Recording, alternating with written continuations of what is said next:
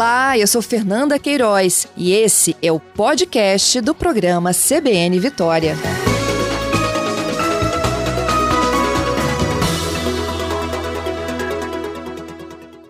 Doutor Guilherme, bom dia.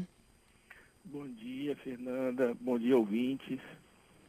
Doutor Guilherme, além da, dessa busca aí, né, por, a, a, altamente é, preocupante na cidade de Mantenópolis, vocês conseguiram identificar outras, outras formas também é, de atuação dessas quadrilhas, entre elas a formação de famílias falsas, não é isso? Isso, Fernanda. Então, é, vou tentar explicar mais ou menos como que, que funcionava lá o, o sistema de imigração e o que mudou para que esse tipo de sistemática se implementasse, né? Uhum.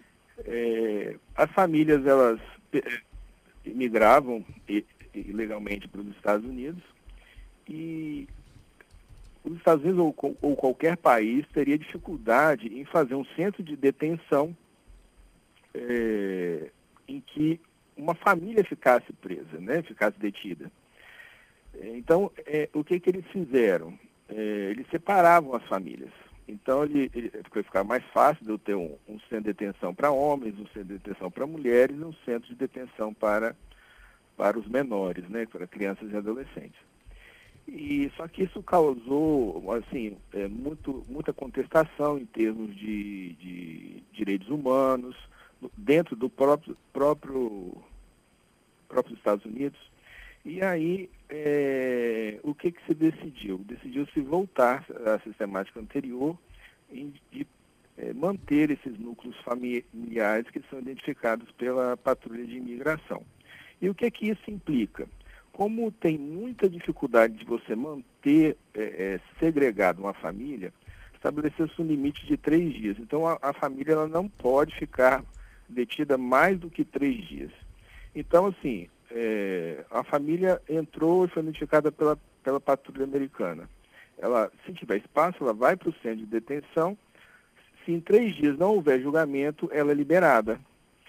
E, na maior parte das vezes, o centro de detenção ele está cheio com famílias. Então, o que, que acontece? Fa novas famílias presas, elas são simplesmente cadastradas, elas assinam um papel, é, é, um documento, uma intimação, né? É, reconhecendo que vão ser chamadas pela corte e que elas vão se apresentar quando forem chamadas.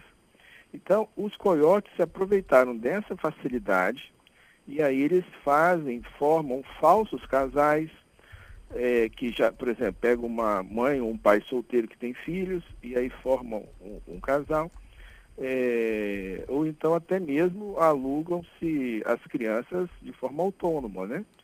Para justamente permitir que, ao, ao se ingressar nos Estados Unidos e chegar lá e for abordado, é, é, esse grupo possa fazer uso desse, desse benefício da lei. Né?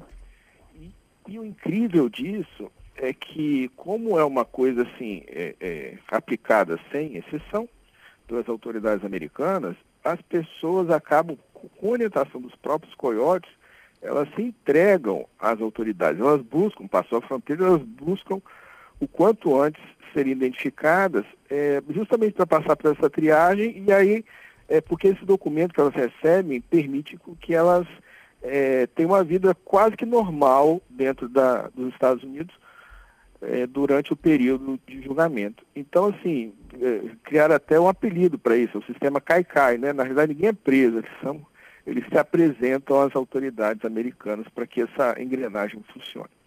Mas aí, quando parte da família consegue passar, ela tem o direito de chamar a outra parte? Não, não, não, não, não. É, aí ela, ela, ela continua lá, porque o que, que acontece? Essas famílias, muitas vezes, elas, igual acontece no Brasil e em outras partes do mundo, elas é, alegam refúgio, né? Assim, isso que, que sustenta o ingresso dela. Porque se ela falar assim, ah não, vim aqui trabalhar, por exemplo, ela vai retornar, é, assim, não, não tem interesse, não, é, não, não, teria direito a, a permanecer é, em solo americano. Então, enquanto fica é, sendo feito esse julgamento, ela, ela fica aguardando, mas sem, sem direito de trazer mais ninguém. Entendido. E aí eles constituem, então, essas famílias falsas? Isso, constitui essas famílias falsas. E assim, aí como que, como que isso assim funciona na prática? O pessoal fala assim, ah, aluguel de filho. É, é, uma, é, uma, é óbvio que existem aquelas situações é, é, limites né, da, da, da, ganância, né? Que você fala assim, olha, eu estou alugando aqui meu filho, você vai, atravessa e depois você me devolve.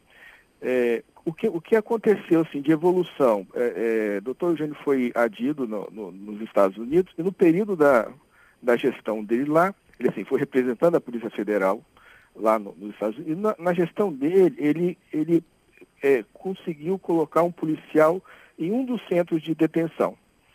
E isso permitiu o quê? Permitiu que assim, aquelas pessoas que estavam sendo detidas, os brasileiros detidos, eles tivessem um certo amparo ao chegar lá. Porque, imagina só você, você passa por aquela situação de coiotes, é, porque aqui no Brasil é tudo tranquilo, né? Vendem a, a, o melhor dos produtos, vai ser quase que uma. Você vai tirar férias, né? Você vai conhecer o México e a fronteira dos Estados Unidos. Mas a verdade é que aquilo ali é, uma, é um, é um, um, ambiente muito nocivo, muito é, é, é, é degradante para as pessoas. Então, assim, elas passam por aquela pela, a, a travessia da fronteira, os maus tratos dos corais mexicanos, e aí elas são presas, elas estão em situação de vulnerabilidade. E aí você tem um policial que fala português, que pode te orientar no que vai, vai ser feito. E isso, assim, é um ganho de qualidade de atendimento que se, se conquistou lá junto às autoridades americanas. E durante esse atendimento, o, o último policial que ficou lá, ele percebeu que uma criança foi usada três vezes. Hum. Então, assim, ela foi usada para uma família uma vez, tem um tempo, ela foi usada de novo, ela foi usada a terceira vez. Então, vejam, a, a, isso aí é aquela assim, é tratar a criança como um objeto mesmo ali, simplesmente de, de se ganhar dinheiro. Mas é óbvio é que. É o tráfico de pessoas, né, Guilherme? Hã? É tráfico de pessoas. É tráfico de pessoas, é uma coisa assim, é a ganância da ganância, é, é uma pessoa. É, uma pessoa viva, uma pessoa assim, desprezível que faz uma, uma, uma coisa dessa, porque é uma travessia perigosíssima, Fernando. A, a gente até brinco aqui, mas é uma brincadeira séria, que a gente não faz só trabalho de polícia aqui. Porque, assim, existe uma situação que a gente tem que, tem que é, dividir. Para o Brasil, existe uma coisa da legislação americana, existe a legislação brasileira. Para o Brasil, o emigrante que, que deseja ingressar ilegalmente nos Estados Unidos, ele não comete crime nenhum desde que ele não falsifique documentos. Por exemplo, falsifica uma paternidade, falsifica um casamento, coisas do tipo, para tentar é, é, burlar as leis americanas com, com essas falsas relações. Mas então, a pessoa que, que comete esse tipo de, comete não, que pratica essa ação aqui no Brasil, de simplesmente querer emigrar, ela não, ela não comete crime nenhum. E a gente recebe várias denúncias de familiares já mesmo, ó, oh, fulano está querendo ir para os Estados Unidos, ele tem um filho pequenininho de menos de um ano. Isso é uma coisa comum que a gente receber aqui. A gente faz um, um trabalho de, de que beira assistência social, que a gente liga para essas pessoas, a gente fala, olha, não é uma, não é uma, uma, uma situação simples e fácil que você vai encarar. Você tá, vai estar tá sujeito a pessoas que estão na marginalidade, que são criminosos no México, que, que trabalham junto com cartéis, num ambiente hostil, num lugar que você não fala a língua. Eles estão vendendo aqui a maravilha para você, mas não é.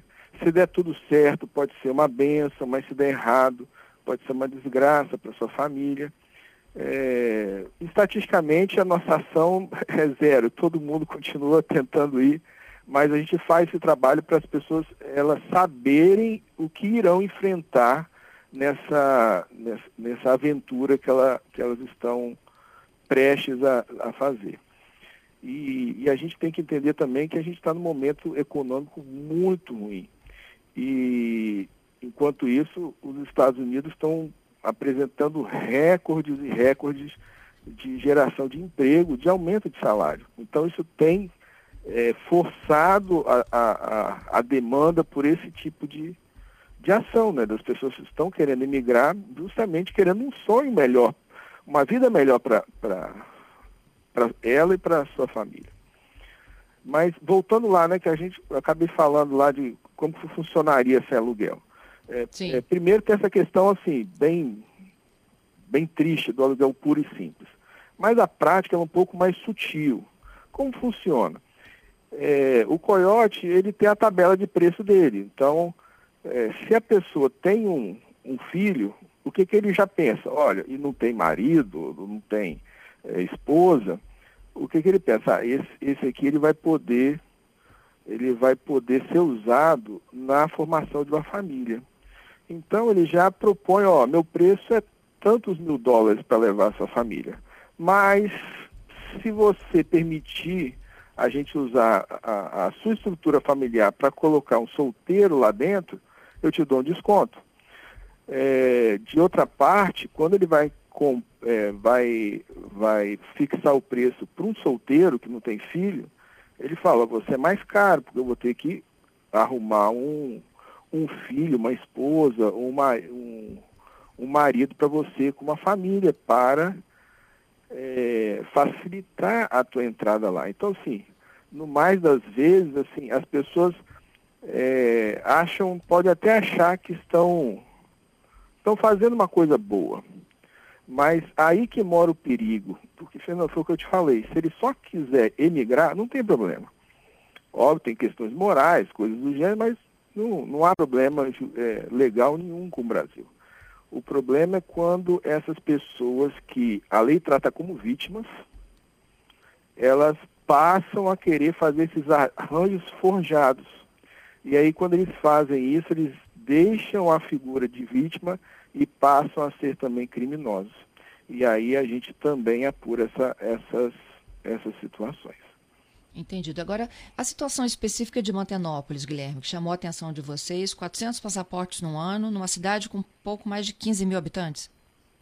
Isso. Então, é, lá, Mantenópolis é o nosso, é nosso município, apesar de ser um município bem pequeno, é o nosso muni, é o município recorde de detenções é, pelas autoridades americanas. Então, a, justamente por, por, conta dessa situação, talvez a, a, falta de previsão de expectativa de futuro, tem, tem motivado os jovens de lá e até é, é, pessoas com mais idade a, a experimentarem novas, novas opções e, e, as opções que se apresentam lá são uma é essa, justamente emigrar para os é, Estados Unidos. É, é uma, é um, para você ter ideia, Bantenópolis está à frente de Vitória, à frente de Colatina, à frente de Vila Velha, em termos de, de número de detenções é, feitas pelas autoridades americanas. Isso é o número que a gente consegue é, identificar, porque é, é muitas outras passam e não são não são recolhidas pelas autoridades americanas. Teve um, é, eu, ia, ia fazer uma, uma durante essa, essa investigação, eu estava fazendo o levantamento da, das pessoas que é, pegaram o passaporte Montenegro. 11 horas e 35 minutos, já estou aqui de volta. Meu entrevistado é o delegado da Polícia Federal, Guilherme Elber. É, Para você que teve a chance de assistir o Fantástico ontem, houve a exibição de uma reportagem que fala sobre o tráfico de pessoas, um crime que movimenta aproximadamente 8 bilhões de reais no Brasil, segundo estimativas da própria Polícia Federal. A gente falou das quadrilhas, como é que elas fazem a imigração ilegal, esse negócio, essa estratégia que agora eles estão criando famílias de mentira para facilitar a entrada clandestina de imigrantes brasileiros nos Estados Unidos. E Guilherme me explicava, antes do repórter CBN, é, um caso atípico que envolve a cidade de Mantenópolis. Estou voltando contigo, Guilherme. Sim, olha só. Mantenópolis, ah, né, só para a gente lembrar aqui, olha, pouco mais de 15 mil habitantes, 400 pedidos de emissão de visto para os Estados Unidos e a cidade que mais há prisão, é isso? É, isso no Espírito Santo que há mais, mais detenções, é, Mantenópolis, ganhando muito de Vitória, Colatina, Vila Velha, que são as outras no ranking. E durante as investigações, eu, eu, eu peguei, peguei a, esses passaportes e comecei a fazer uma pesquisa, que era o seguinte, eu colocava o nome da pessoa, que ia, do, os dados do passaporte, ia ver o que, que tinha acontecido com ela, se ela tinha viajado para onde. E aí eu fiz a primeira, aí México, e depois sem nenhum movimento mais migratório.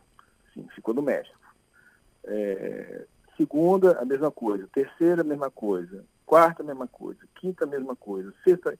E aí eu ia fazendo a pesquisa, uma ou outra pessoa, ela tinha título normal, é, foi para Portugal, voltou, ou foi para os Estados Unidos e voltou. É, e, a, e a sensação que teve foi assim, que uns 90% das pessoas elas é, que tiraram o passaporte e declararam o município de Mantenópolis como residência, elas foram para o México e depois não tem mais nenhum movimento migratório. É, dessas, 54 foram deportadas. Então, também, eu, é, como eu falei, o maior número de, de, de, detenções. Então, assim, Mantenópolis é uma cidade mesmo que, que precisa ser olhada com carinho com a, pelas autoridades é, fazer um trabalho lá, talvez até mesmo de, de resgate de renda, de trabalho, para que a necessidade, as pessoas sintam menos necessidade de emigrar do país. Né? Guilherme, o que acontece com essas pessoas depois? Essas que tentam, né? Que entram nesse sonho aí e acabam descobrindo que é uma furada? Não, então, quando elas, elas quando dá tudo certo, elas entram nos Estados Unidos, elas vão ser legais pelo resto da vida. Não tem muito o que fazer, porque se, é, se entrou ilegal, você vai continuar ilegal. É, são poucas as situações que permitem a mudança de status é, migratório.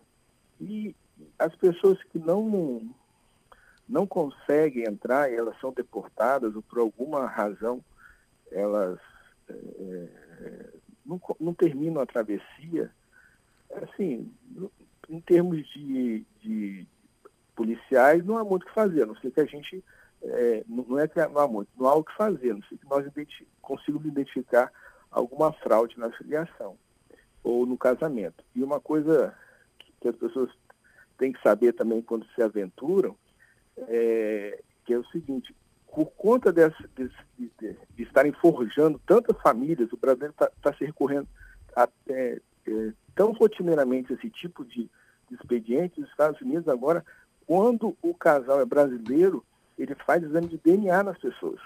Hum. E o exame, então assim, ah, chegou lá, é uma família, é brasileiro, opa, vamos fazer DNA. E os Estados Unidos estão identificando, por meio desse exame, que, eles conseguem fazer de um dia para o outro o resultado, Estou identificando também a falsidade. Aí olha só a situação. Além de você estar tá ilegal lá, você vai responder um processo criminal nos Estados Unidos. Então, assim, eh, são variáveis que as pessoas têm que saber quando, quando escolhem essa, esse, esse caminho torto para ser seguido. E, e assim, o desejo de migrar é tão forte que assim, você vê é, pessoas é, recorrendo a isso várias vezes. Então, as pessoas que a gente é, tenta apurar aqui a situação delas, elas tentam três, quatro vezes. E assim, um, um, uma situação me chamou muita atenção, porque uma das pessoas que denunciou esse coiote que estava sendo investigado, é, logo depois que ele, ele, ele, ele trouxe a denúncia para a gente, ele tentou emigrar de novo para os Estados Unidos via México e foi novamente deportado. Então, essas pessoas, elas têm uma sede muito grande de, de tentar uma vida melhor e acham que essa talvez seja a única solução, né? O aeroporto. Então, é, se ela não se resignar, elas continuam, continuam. E, e, o fato é que quanto mais você, assim, ah, você é deportado uma vez, né? o México sabendo que você já foi deportado, ele não vai aceitar, nunca mais você entrar lá. Aí as pessoas vão tentando rotas alternativas aí rotas pelo mar, ou rotas, você vai tentando outros países mais ao sul. Então, dificultando isso.